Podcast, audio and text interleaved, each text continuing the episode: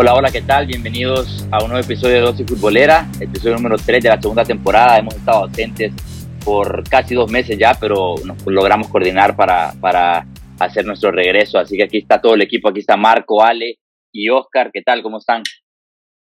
¿Qué tal, Ricard? Y un saludo a todos los que nos escuchan. ¿Qué tal, Ricard, Ale y Marco? ¿Cómo están? Qué bueno volver a compartir acerca de fútbol con ustedes. Muy buenas noches, señores. Un gusto estar aquí de nuevo, regresando a las canchas. Y bueno, este pequeño, el pequeño descanso que nos dimos, eh, al final nos conviene porque ahora ya, ya pasaron más o menos 10 fechas en todas las ligas. Eh, vamos a repasar un poco de, de, lo que ha pasado y más que todo dar nuestros candidatos de los equipos que pensamos que van a acabar en el top 4 de las ligas más importantes y, y sobre todo el campeón de cada liga. Con ese sí nos vamos a mojar, vamos a hablar un poco de la llegada de Xavi al Barça y, y bueno, de la, de la actualidad con un poquito de la fecha FIFA, sobre todo eh, Messi, que parece que está sano para jugar con Argentina, a pesar de que no jugó los últimos dos partidos con el PSG. Eh, y, y, un par de rumores que, que, han salido por ahí. También vamos a terminar hablando del balón de oro, que en aproximadamente veintipico de días se entrega. Y, y, bueno, a ver qué piensa cada uno de quién debería de ser el ganador. Ale, empezamos con el tema de Xavi. Y, de hecho quiero voy a compartir esto con todos ustedes y, si alguno tiene algo que decir, pues eh, ya saben, bienvenido. Pero Xavi, según se hubo un reporte, ¿no? Que, que se dio, salió a la luz en el chiringuito, Xavi ha impuesto 12 eh, normas, 12 nuevas normas eh, innegociables en el vestuario del Barça. Y a partir, y ahora se las voy a leer a todas y, luego a partir de ahí pueden ir comentando. Eh, la primera es que cada jugador del primer equipo debe presentarse a la Ciudad Deportiva del Barcelona dos horas antes del entrenamiento. La segunda, que siempre deben saludar de la mano al entrenador, cuerpo técnico, al resto del staff y al resto de sus compañeros. Normal, hasta ahí vamos bien. El desayuno es por obligación grupal. Todo el equipo tiene que estar junto para el desayuno. Normal. Eh, cada integrante de la plantilla tendrá un plan individualizado de gimnasio. Eh, a todos los jugadores del Barça se les creará un programa personalizado de entrenamiento sobre el césped también. Entonces, personalizado en el gimnasio y sobre el césped. Número 6. Cada jugador del primer equipo tendrá un plan alimenticio específico diseñado por la nutricionista del club. Número 7. Y aquí es donde empieza a ponerse un poco controversial la cosa. Los jugadores del primer equipo tienen prohibido el uso de las redes sociales las 48 horas previas a un encuentro, es decir, el día antes y el día del partido. Número 8, prohibido el móvil, es decir, a, a Xavi, Xavi, le ha prohibido el uso de los celulares en todo momento dentro de la ciudad deportiva, el vestuario y el autobús. 9. Habrá límites en los viajes personales de los jugadores fuera del día a día del club. 10. Los futbolistas que no sean convocados por el entrenador por un partido deben acudir al Camp Nou una hora antes del arranque del partido. 11. Xavi ha prohibido que cualquiera de sus jugadores llegue tarde a casa, a su casa, a menos de 48 horas del partido, de un partido. Y la última es que queda rotundamente prohibida la participación de cualquier jugador del Barça en deportes de riesgo. Ale, ¿alguna de estas te parece excesiva o crees que todo está dentro de la normativa de lo que, de lo que sucede en cualquier club? ¿O, o crees que alguna de estas es un poco estricta? O sea, yo, yo creo que sí hay un par de reglas que son un poco estrictas, pero que no creo que es, la, los jugadores la van a tener que seguir al pie de la letra. Por ejemplo, eso de las redes sociales, creería que es más de publicar contenido en redes sociales, porque no le veo problema con que las usen. Pero en conclusión, a mí me parece bastante positivo todas las normas que está implementando Xavi, porque la verdad desde que se fue Luis Enrique, la disciplina del Barcelona se ha perdido muchísimo eh, tenés jugadores que cuando salen del Barça te dicen que se sorprenden con lo duro que son los entrenamientos afuera del Barça. Por ejemplo, Conrad de la Fuente, que ahorita está en el Marsella, eh, ha dicho que, en el Marsella él se sorprendió con el, el, ritmo de entrenamiento, que en el Barça no era así. Tenés al Kun Agüero que hace poco contó cómo eh, el, el, primer día de entrenamiento llegó como una hora y media antes y se dio cuenta que, que no había nada, que no había nadie, perdón. Entonces, todo eso. Lo del, lo del Kun, eh, porque justamente yo iba a tocar en, en lo que es Guardiola, eh, y yo he escuchado varios jugadores de, que han estado con él en el Barça, en el City, en el Bayern, sobre todo en el, en, en el Bayern, eh, que, que estaban sorprendidos después de que llegó de su etapa del Barça, de lo, de lo involucrado que está en cada detalle de la vida de cada jugador, ¿no? Y sobre todo la dieta, lo estricto que es con la dieta, que justo después del partido los, los jugadores tienen que comer todavía en el estadio, eh, en la cocina de la Alianza Arena, y antes de, en lugar de ir a cenar con sus parejas o con su familia, ¿no? Y, y eso es algo que a mí me sorprendió cuando, cuando lo leí, y bueno, seguro que de ahí algo ha sacado Xavi, ¿no? Que quiere estar en todo, quiere estar pendiente de todo. Sí, yo leí algo acerca de eso. Xavi quiere que los jugadores vuelvan a sentirse jugadores las 24 horas del día, como, era, como es cuando está al, al mando de Guardiola. Así era como él era de jugador y creo que quiere implementar un montón de estas normas que tal vez son parecidas en el City de Guardiola y en los equipos de Guardiola. Decía Xavi en conferencia de prensa, cuando he estado en vestuarios con orden y normas, hemos ido bien. Cuando no teníamos, ni llegamos a competir. Creo que a lo que se refiere es a lo mismo que estaba hablando Marco, de que en el tiempo de Guardiola había orden y había normas también. Creo que en el tiempo de Luis Enrique también, por eso es que fueron los años donde le fue mucho mejor al Barcelona. Ahora, yo estoy seguro que en otros equipos de Europa hay normas y orden también. Yo creo que en el City de Guardiola, Guardiola debe tener normas, simplemente no se sacan públicas porque el City nunca ha atravesado un mal momento con el Barcelona. Ahora, me parecía súper curioso eh, la, la, regla que puso Xavi de, de, acerca de los planes de comida y de entrenamiento eh, de gimnasio para cada jugador. Me parecía eh, que algo fenomenal, porque si te fijas, algo que le ha resultado al Bayern Múnich también. ¿Cómo es que el Bayern Múnich llegó a ser campeón de Europa hace dos años?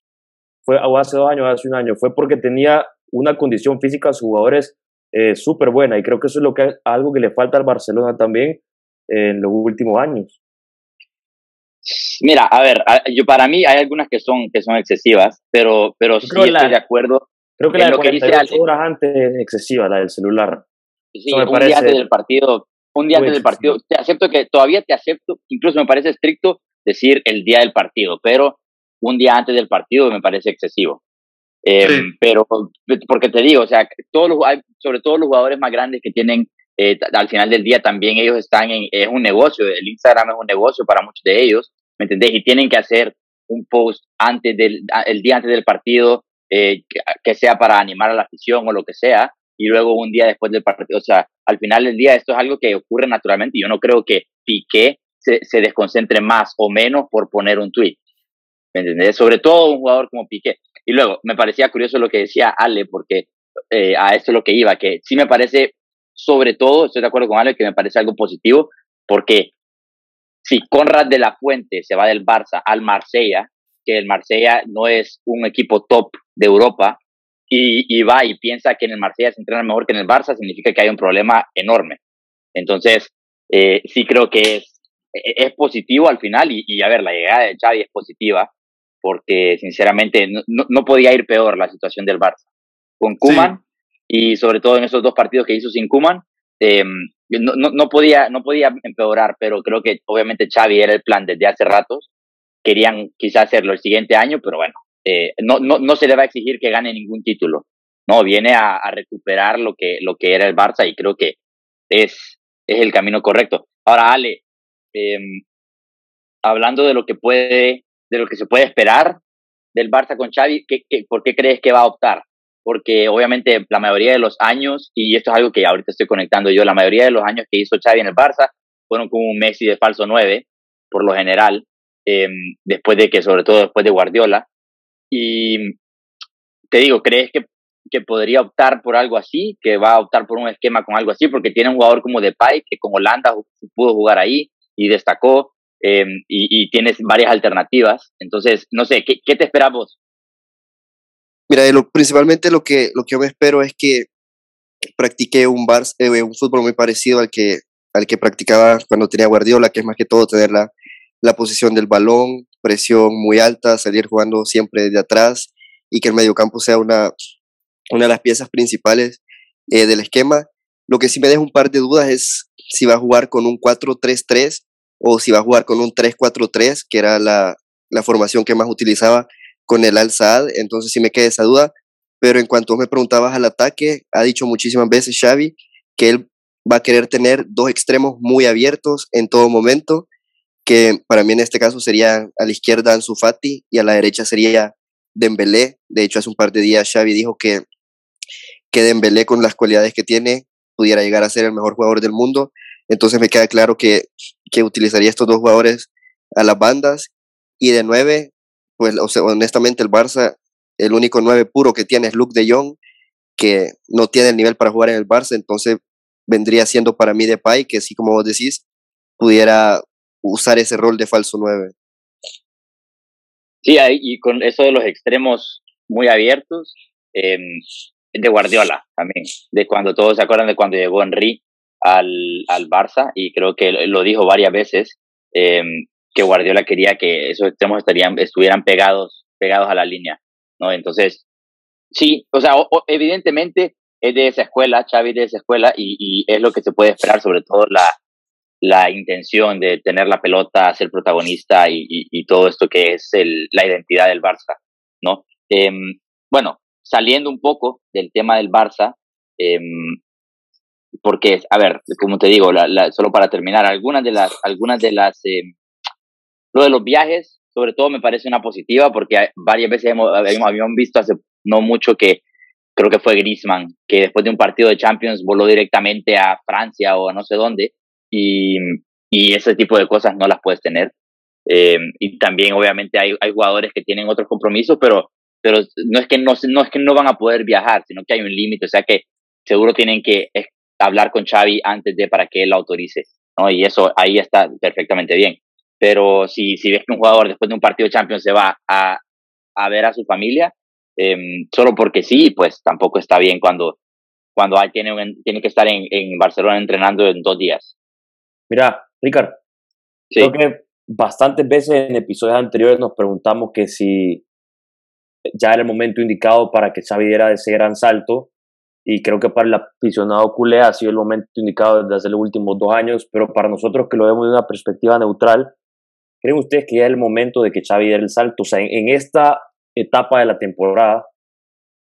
No, yo sinceramente es que es un gran riesgo entrar a media temporada porque, como te digo, él ahorita no tiene las piezas que él quisiera tener, no tiene un mercado para pedir lo que él quisiera. Entonces va a intentar imponer su idea de juego sin tener las piezas que él quiere. Entonces, ¿qué pasa? Que el Barça puede ser, puede ser que le salga bien y que él logre con este mismo equipo, porque a ver, tiene, tiene, tiene jugadores que sé que a él le gustan. Tiene a Dembélé, como dijo Alex, y se mantiene sano. Tiene a su Fati, que si, si no vuelve a caer de una lesión, tiene a Depay.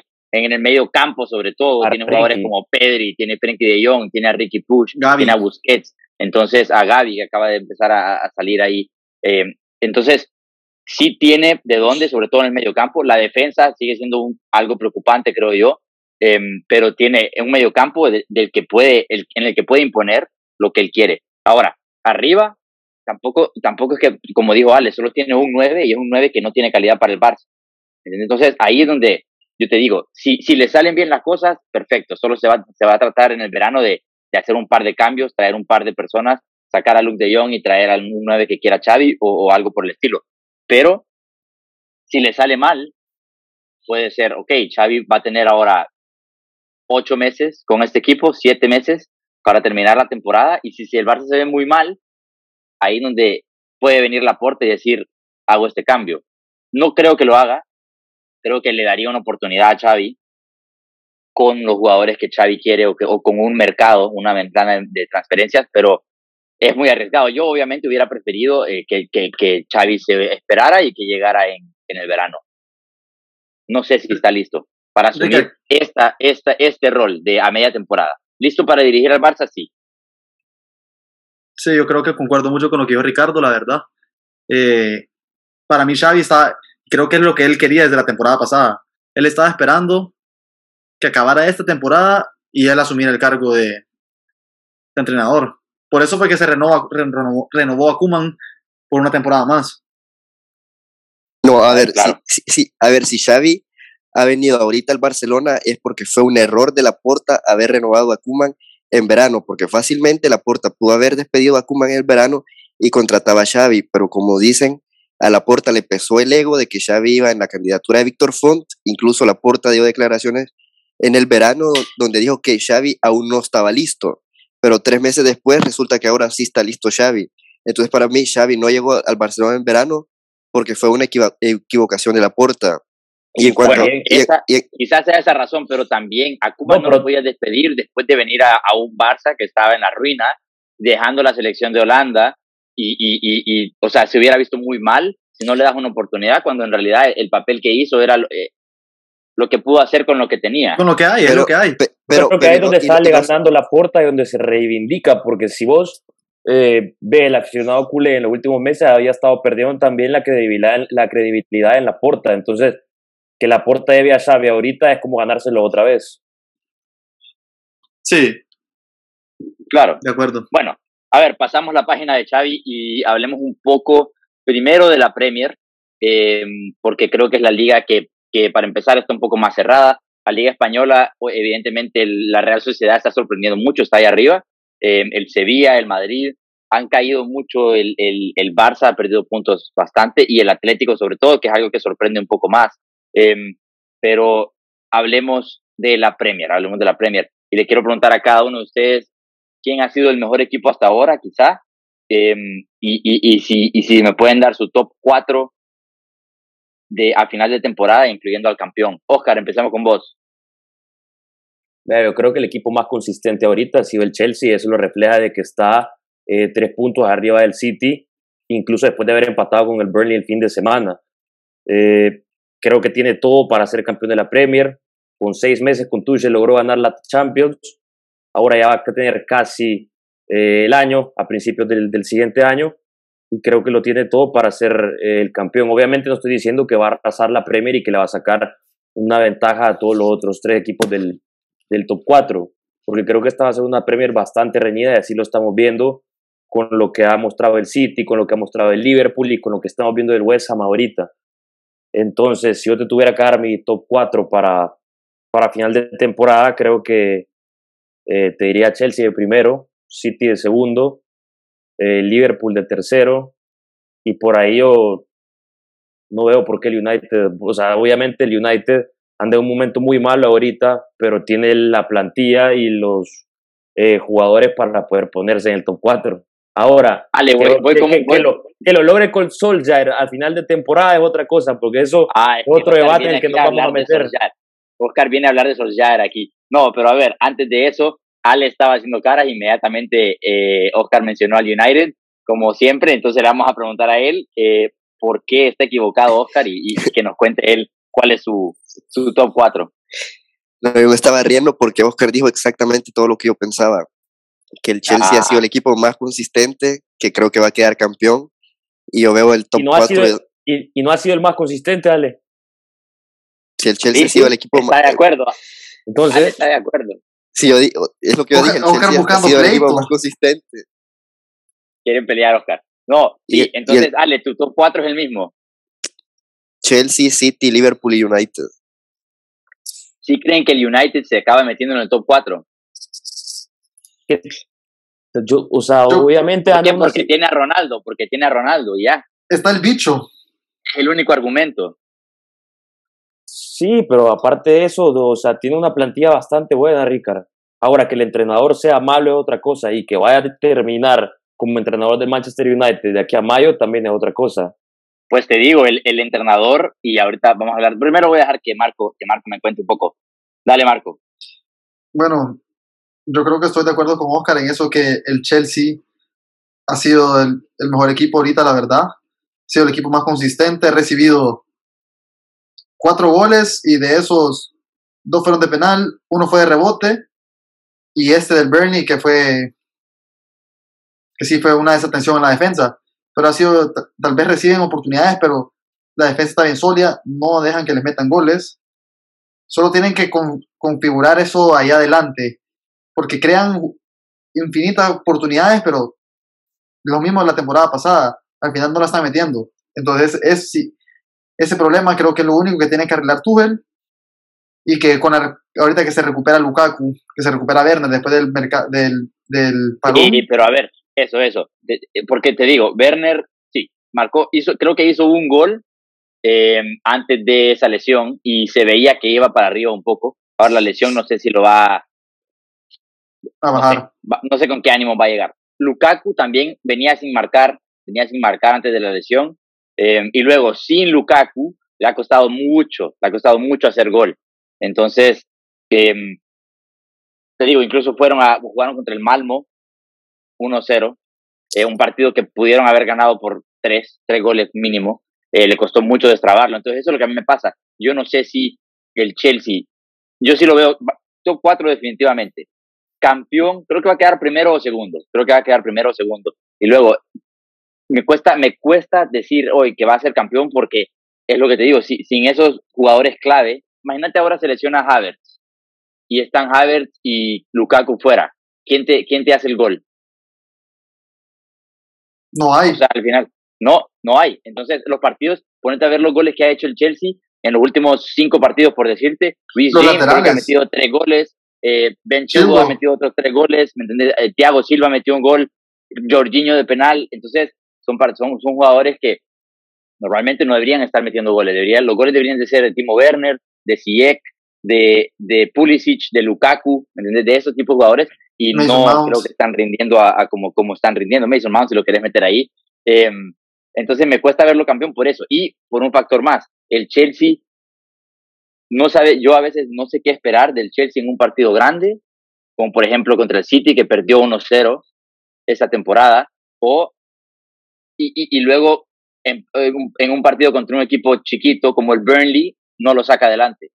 ¿Me entendés? Entonces, hay, hay veces en los que el Chelsea, por ejemplo, la temporada pasada, creo que Tuchel le ganó a todos los equipos grandes o no perdió contra todos los equipos grandes. Y el West llegó a meterle cinco en casa.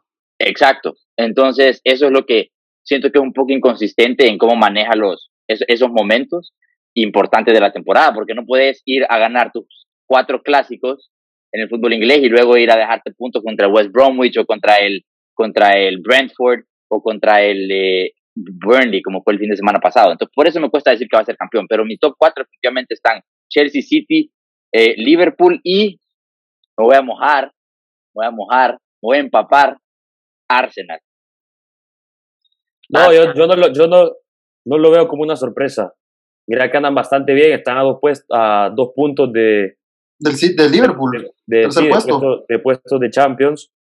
Y por como empezaron la temporada y por cómo van ahorita, creo que si siguen así pueden fácilmente quedar top 4.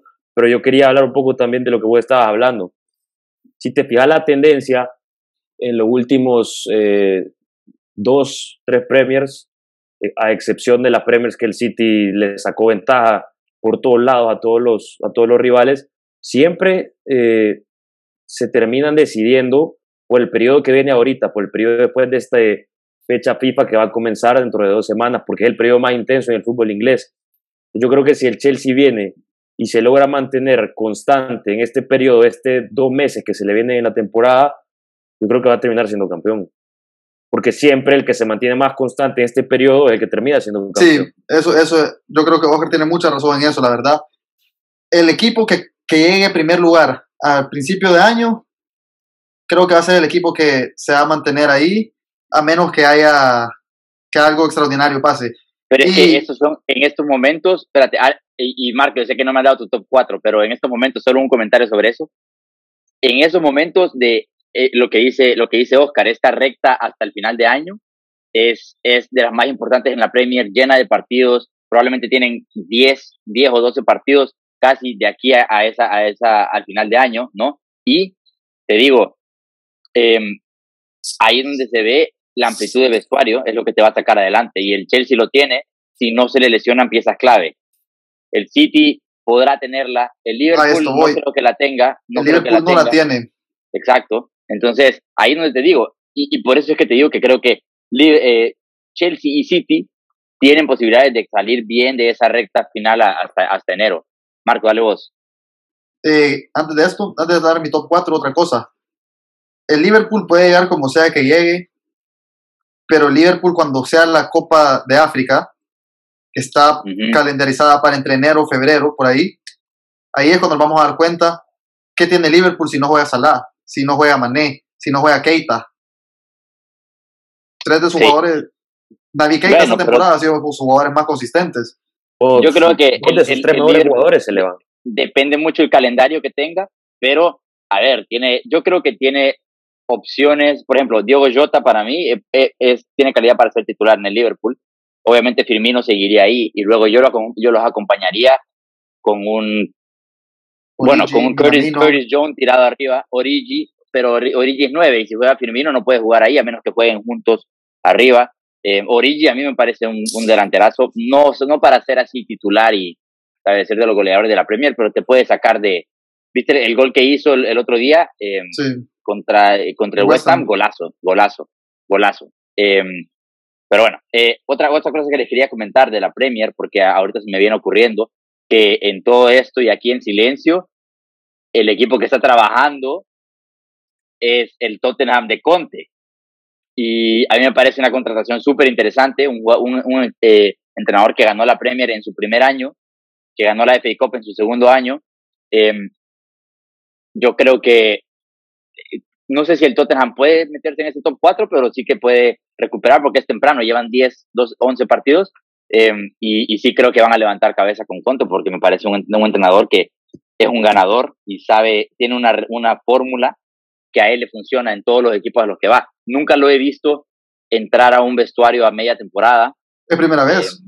Eh, es primera vez, pero, pero hemos visto que el impacto que tiene siempre es inmediato y, y vamos a ver qué, qué, puede hacer. También coincide con, con Xavi en que tiene esa, estas dos semanas de parón internacional eh, en, el que, en el que puede trabajar. Evidentemente, Conte tiene más jugadores a su disposición de, de los que están normalmente en el primer equipo. Eh, pero bueno, vamos sí. a ver, a mí me parece interesante, me parece interesante ese, ese fichaje del Tottenham, que creo que no lo mencionamos. Y luego lo del West Ham, a ver qué me, qué me dicen, qué me dicen. Europa League mínimo. El yo me quiero mojar, yo me quiero mojar. No, lo el, vamos a meter cuarto, Marcos. El West Ham es mi, el West Ham es mi cuarto lugar. Ajá. El Everton de la temporada pasada, entonces. Con James, con Ancelotti. Sí. Con Carlos, la verdad que sí. Un momento... No, yo creo que el West Ham se va a jugar ese cuarto puesto contra el United, el Arsenal y el Tottenham. Eh, entre esos cuatro se van a jugar el cuarto puesto, porque para mí los primeros tres ya están bien sentenciados en Liverpool City y Chelsea. Te digo que me gusta, te digo que me gusta del West Ham y ahorita que me encanta que Oscar sacó lo del Everton del año pasado. Pero los puntos fuertes del Everton del año pasado eran de medio campo hacia adelante. Los tres fichajes, ¿no? Alan, Docuré, James, James. y luego y luego Dominic eh, Calvert-Lewin que estaba encendido. Bueno, ni hablemos ya ya no hablemos del año pasado, pero eso era lo que tenía. Pero qué tiene el West Ham? Tiene Fabianski que es un portero muy experimentado en el fútbol inglés. Eh, el central Suma, Ogbona, Ogbona es un central de experiencia. Suma es un, un jugadorazo que debería de ser titular en el Chelsea ahorita, o, o lo podía hacer cuando, cuando Lampard dijo que no contaba con él. Eh, y te digo que Suma entra en casi cualquier línea defensiva de la Premier, para sí. mí. Eh, y luego tiene, bueno, Crespo es un, es un, jugador que ya tiene experiencia también, eh, lleva varios años teniendo un buen nivel. Del medio campo, obviamente, para empezar, el medio campo no solo los que están jugando, pero tenés una figura como Mark Noble atrás, eh, obviamente siendo protagonista fuera del campo, eh, a mí me parece importantísimo eso. Declan Rice es un jugadorazo, eh, Suchek, jugadorazo, eh, que también llevan dos años ya rindiendo un muy buen nivel. Y arriba tenés los nuevos fichajes, tenés a Fornals, tenés a, a ben Bowen, Rama. tenés a Ben Rama y tenés obviamente a Antonio, que también lleva varios años ya, el máximo goleador en la historia del West Ham. Entonces, eso es lo que pasa, que tenés una base, tenés un, un pilar en cada línea. Y eso es lo que a mí me hace pensar que es un equipo más sólido que, que lo que antes decíamos del Everton, por ejemplo, que sabíamos que iba, que, y que justo Ale dijo aquí, que iba a necesitar que James estuviera sano, que, que Calvert Lewin siguiera enchufado y que el mediocampo no se lesionara y, y, este tipo de cosas, ¿no? Entonces, eso es lo que yo digo, el West Ham para mí sí parece que, eso sí, si se lesionan los tres de arriba, no sé, no sé qué tantos goles vayan a, a hacer. A ver si va yo ahorita. El West Ham le va a hacer falta la amplitud de vestuario en esta, más adelante de la temporada. Yo creo que estamos hablando mucho de los de arriba, pero nos estamos olvidando del momentazo que tiene Declan Rice ahorita. Por ahí hay una estadística entre ayer y hoy, que es el jugador con mejor pases en la Premier, con mayor intercepciones y con mejor porcentaje de todos los números defensivos que te puedas imaginar. Entonces creo que esa es la, la figura ahorita de, del West Ham es Declan Rice. Si lo no pierden, por algo, varios, no por algo varios equipos lo querían. Sí, no, no por algo. Eh, estaban diciendo ayer y hoy que era el mejor medio centro defensivo del mundo. De la actualidad, quizás. Sí, no, y, y al final, es que eso es lo que te digo. Como te digo, tiene, tiene algo, tiene un poco más de seguridad de lo que tenía que el Everton. ¿Por qué? Porque tiene, como te digo, un, una base eh, sólida en cada línea. Pero si esa, esa base se lesiona, ya sea a Fabianski, ya sea eh, Suchek o, o Rice, ya sea Bowen o, Antonio o quien sea arriba, ¿me entendés?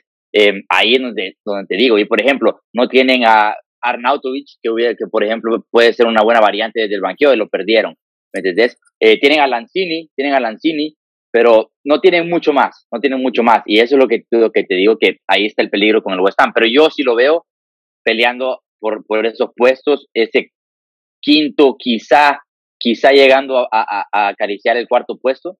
Eh, y creo que a ir Europa League eh, sí o sí. Y, la verdad es que bien por David Moyes, porque como se le criticó, como se le criticó antes. Eh, hablando de entrenadores, solo para soltar un par de rumores de la Premier, Norwich City anda buscando entrenador y, según Fabricio Romano hay tres opciones, pero una de ellas y una fuerte es Frank Lampard, que no ha vuelto a aparecer desde que salió del Chelsea. ¿Qué, ¿Qué le parecería? Marco, ¿qué te parece? Yo creo que Lampard fue un buen fichaje para el Norwich. El Norwich tiene muchos jugadores jóvenes que si algo hizo Lampard bien en el Chelsea fue introducir y a todos estos jugadores jóvenes que venían de la academia del Chelsea al primer equipo y acoplarlos con la experiencia de otros jugadores como la de N'Golo Kanté, Aspilicueta, Jorginho. Y mira, dónde están ahora, mira Rhys James, Mason Mount, el mismo sí. Christensen. Estoy de acuerdo por la explicación yo, que diste de yo los creo que, jóvenes. Yo creo que Lampard va a ser un buen, un buen entrenador para el Norwich. La cosa es, no sé si los logra salvar a esta etapa de la temporada. El Norwich ha hecho tres puntos, creo, cuatro puntos. Salvarlos, salvarlos quizás no, pero al final no creo que lo, o sea, evidentemente lo contratan para intentar salvarlos, pero bueno, viene de ganar, creo que tiene cinco puntos el Norwich. Eh, pero al final del día, si desciende, no creo que vayan a, fueran a despedir a Frank Lampard, porque es una división en la que a Lampard ya le fue bien con el Derby County y que casi logra ascender a la Premier, y el Norwich, por lo general, tiene, ya tiene un equipo que puede ganar esa, esa división. Eh, me gusta, me gusta, sí estoy de acuerdo con vos por lo que dijiste de los jugadores jóvenes, y hablando de un jugador joven, Marco, ¿sabes quién está en el, en el Norwich City? Billy, Billy Gilmore. Gilmore, un jugador que le encantaba a, a, Lampard y que lo ponía a jugar bastante, siempre que podía en el, en el Chelsea. Eh, Oscar, te pregunto a vos por el, el otro lado, por, por el segundo rumor, que es que el Aston Villa eh, le va a, bueno, formalmente le va a preguntar al Rangers para poder, de, poder hablar con, Steven Gerrard, le va a pedir permiso al Rangers para poder contactar a Steven Gerrard y lo quieren para el, para el Aston Villa. Entonces, ¿qué crees que sería una, un, crees que es el momento para, para Stevie G? Pues dar el salto a la Premier de un equipo que no sé, Liverpool, sí. Yo creo que llegar desde esas figuras, así como el Xavi, que uno lo ve dirigiendo al club de sus amores y tarde o temprano le va a llegar la oportunidad.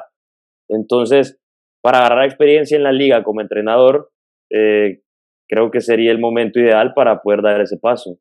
Porque quien quita que hace un buen papel con el Aston Villa y después cuando ya no esté Klopp en eh, las temporadas que sean, le toque a, a Gerard.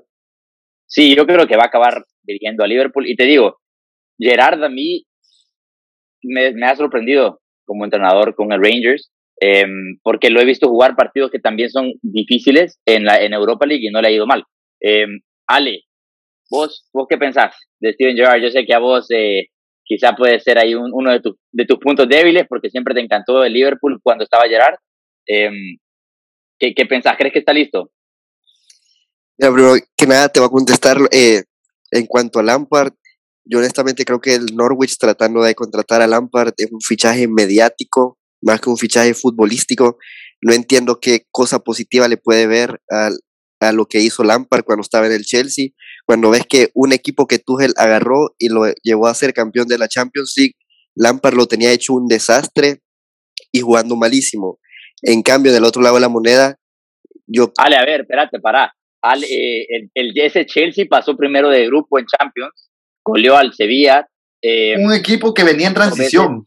Y ponete a Creo pensar que eso es lo que- no creo no creo que no, la etapa entera de, de Lampard con el Chelsea no es un desastre la segunda temporada quizá se podría decir pero la primera creo que hasta hasta eh, superó expectativas con lo que tenía con jugadores jóvenes se metió en el top 4 de la de la Premier cuando esa plantilla no te, no era para luchar por un título ni mucho menos Pero ese Chelsea que antes de que llegara Tuchel era un desastre, que cada fin de semana le costaba ganar en la Premier League. Me acuerdo un partido que le metí, iba perdiendo hasta 3-0 en los primeros 30 minutos.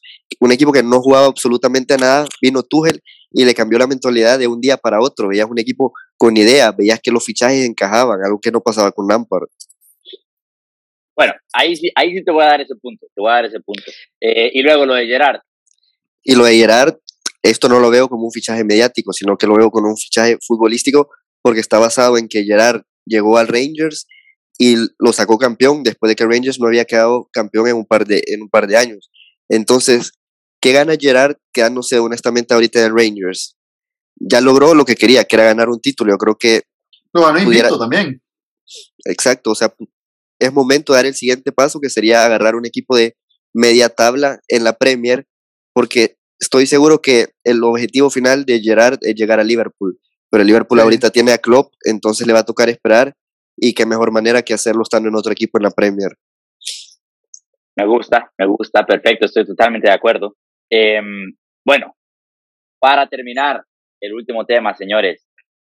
En 20 días se entrega el balón de oro y hace unos 3, 4 días salió una noticia que, que se había filtrado que el ganador iba a ser Lionel Messi.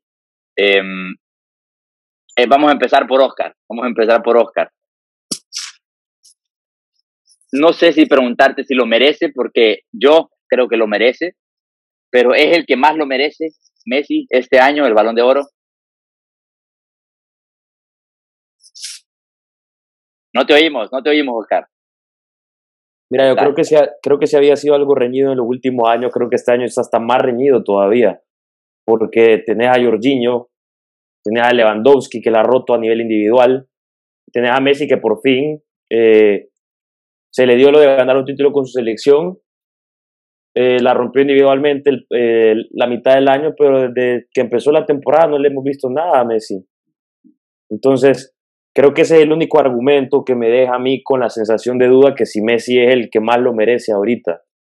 Entonces, yo, yo soy de esas personas que no se lo dan a alguien por ganar un título, sino por rendimiento individual. Porque si es por ganar un título, Busquets tuvo que haber ganado el balón de oro hace 5, 6, 7 años. Entonces creo que si, si me voy por el razonamiento que yo tengo, que es de rendimiento individual, yo creo que Lewandowski está eh, encima de todos. Marco, La verdad que para mí, de los candidatos, para mí los, el top 3 de candidatos ahorita para top 4, la verdad, porque no podemos evitar a Karim Benzema en esta, en esta plática ahorita, me gusta. porque Benzema ahorita creo que es el jugador más consistente en los últimos meses. Ha, ha jugado bien con selección, ha jugado bien con el Real Madrid, es el pilar del Real Madrid, es el capitán ahorita porque pues, Marcelo, Marcelo, Marcelo, ya, no- Marcelo ya no es el que era antes, Mendy ya Claro. le pasó encima. Entonces, todo depende qué es en lo que más se fijan los que dan el premio. Eh, Jorginho colectivamente ganó todo lo que podía ganar esta temporada, Champions y con el Chelsea, Europa, Eurocopa con Italia, siendo jugador importante en ambos esquemas.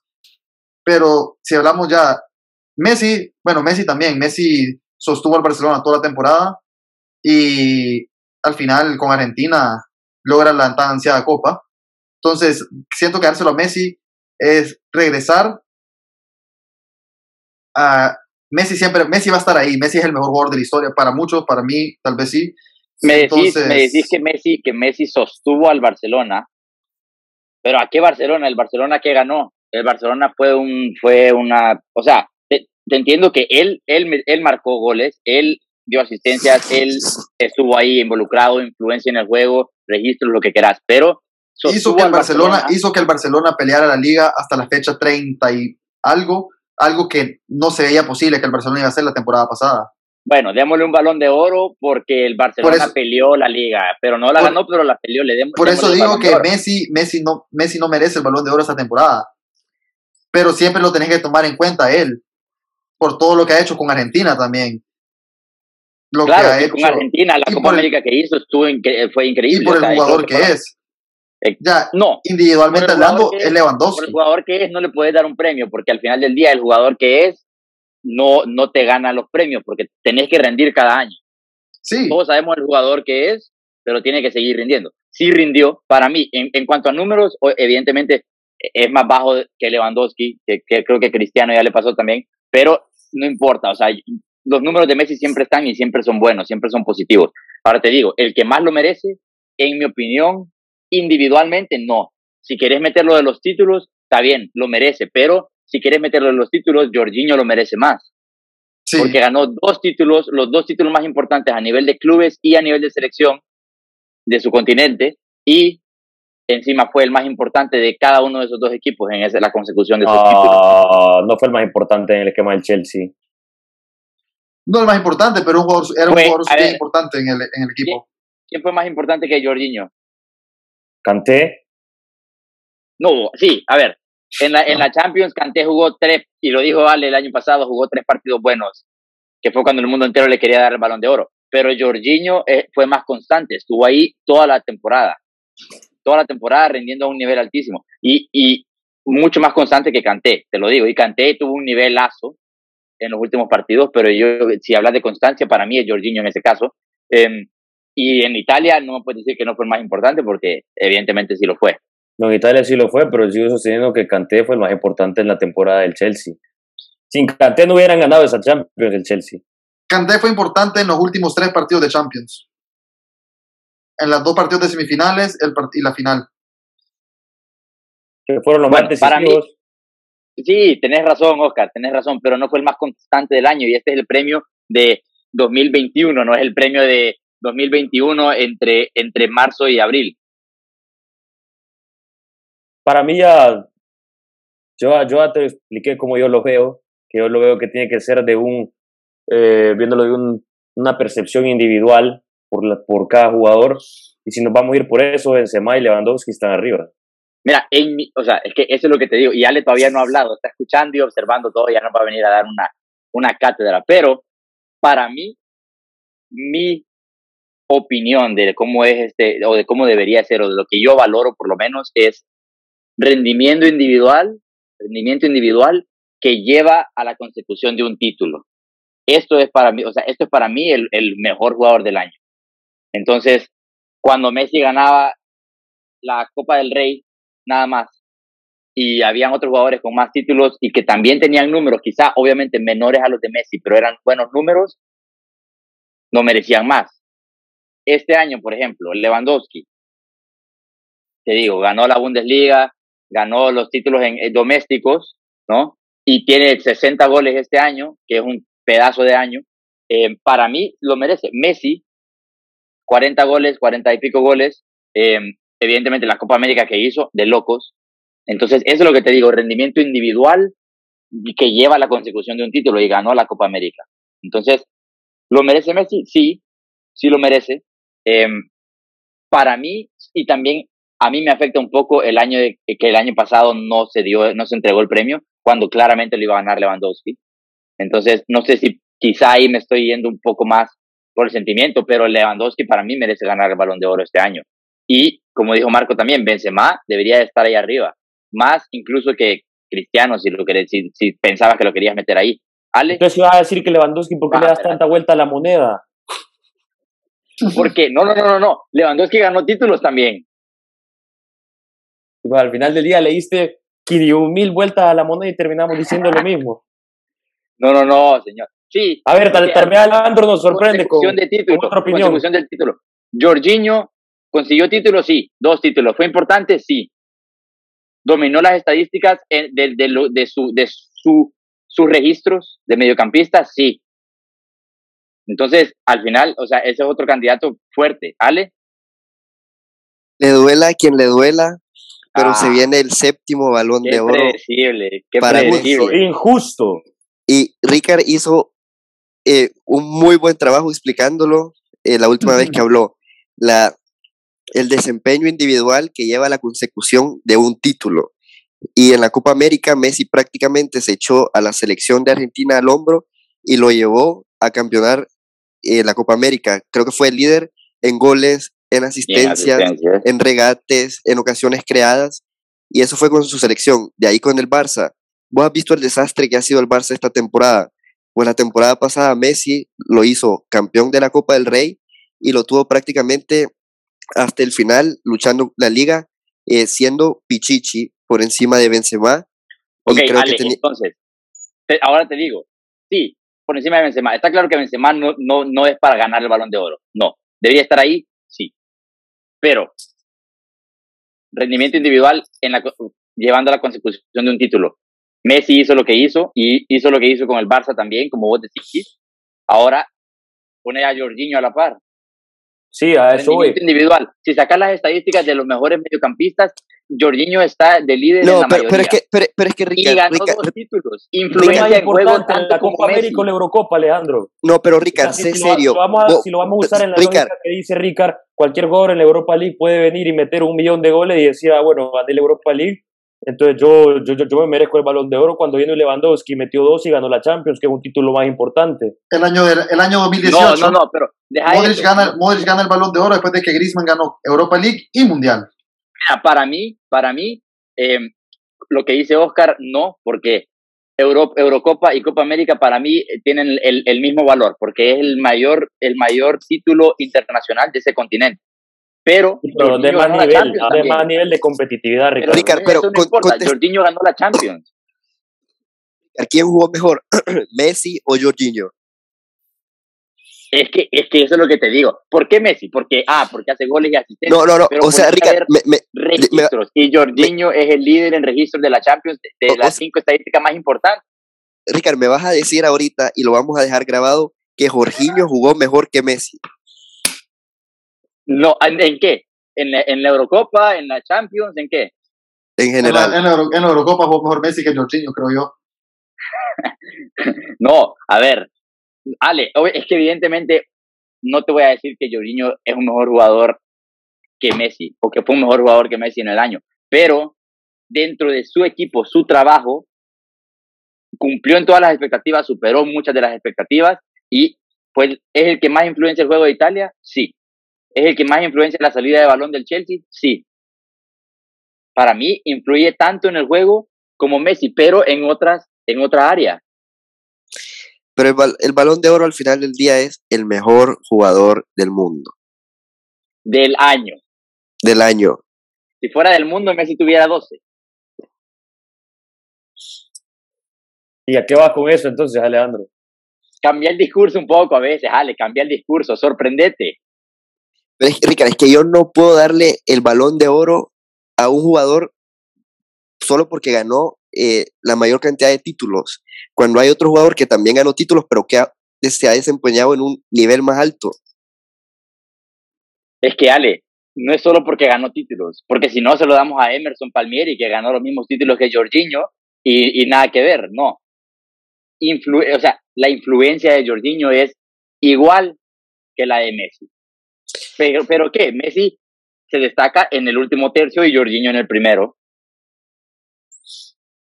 Ya dije que, que el ganador lo de- debe ser el polaco. Nadie más. Bueno, mira, al final, sí, sí, como te digo, estos tres, cuatro jugadores lo merecen todos, sí, pero Para mí tiene que ser por la cantidad de goles que anota, por lo que influye en el juego del Bayern Múnich, por lo que le da al Bayern Múnich y por justicia que no se lo dieron cuando ganó la Champions la temporada antepasada.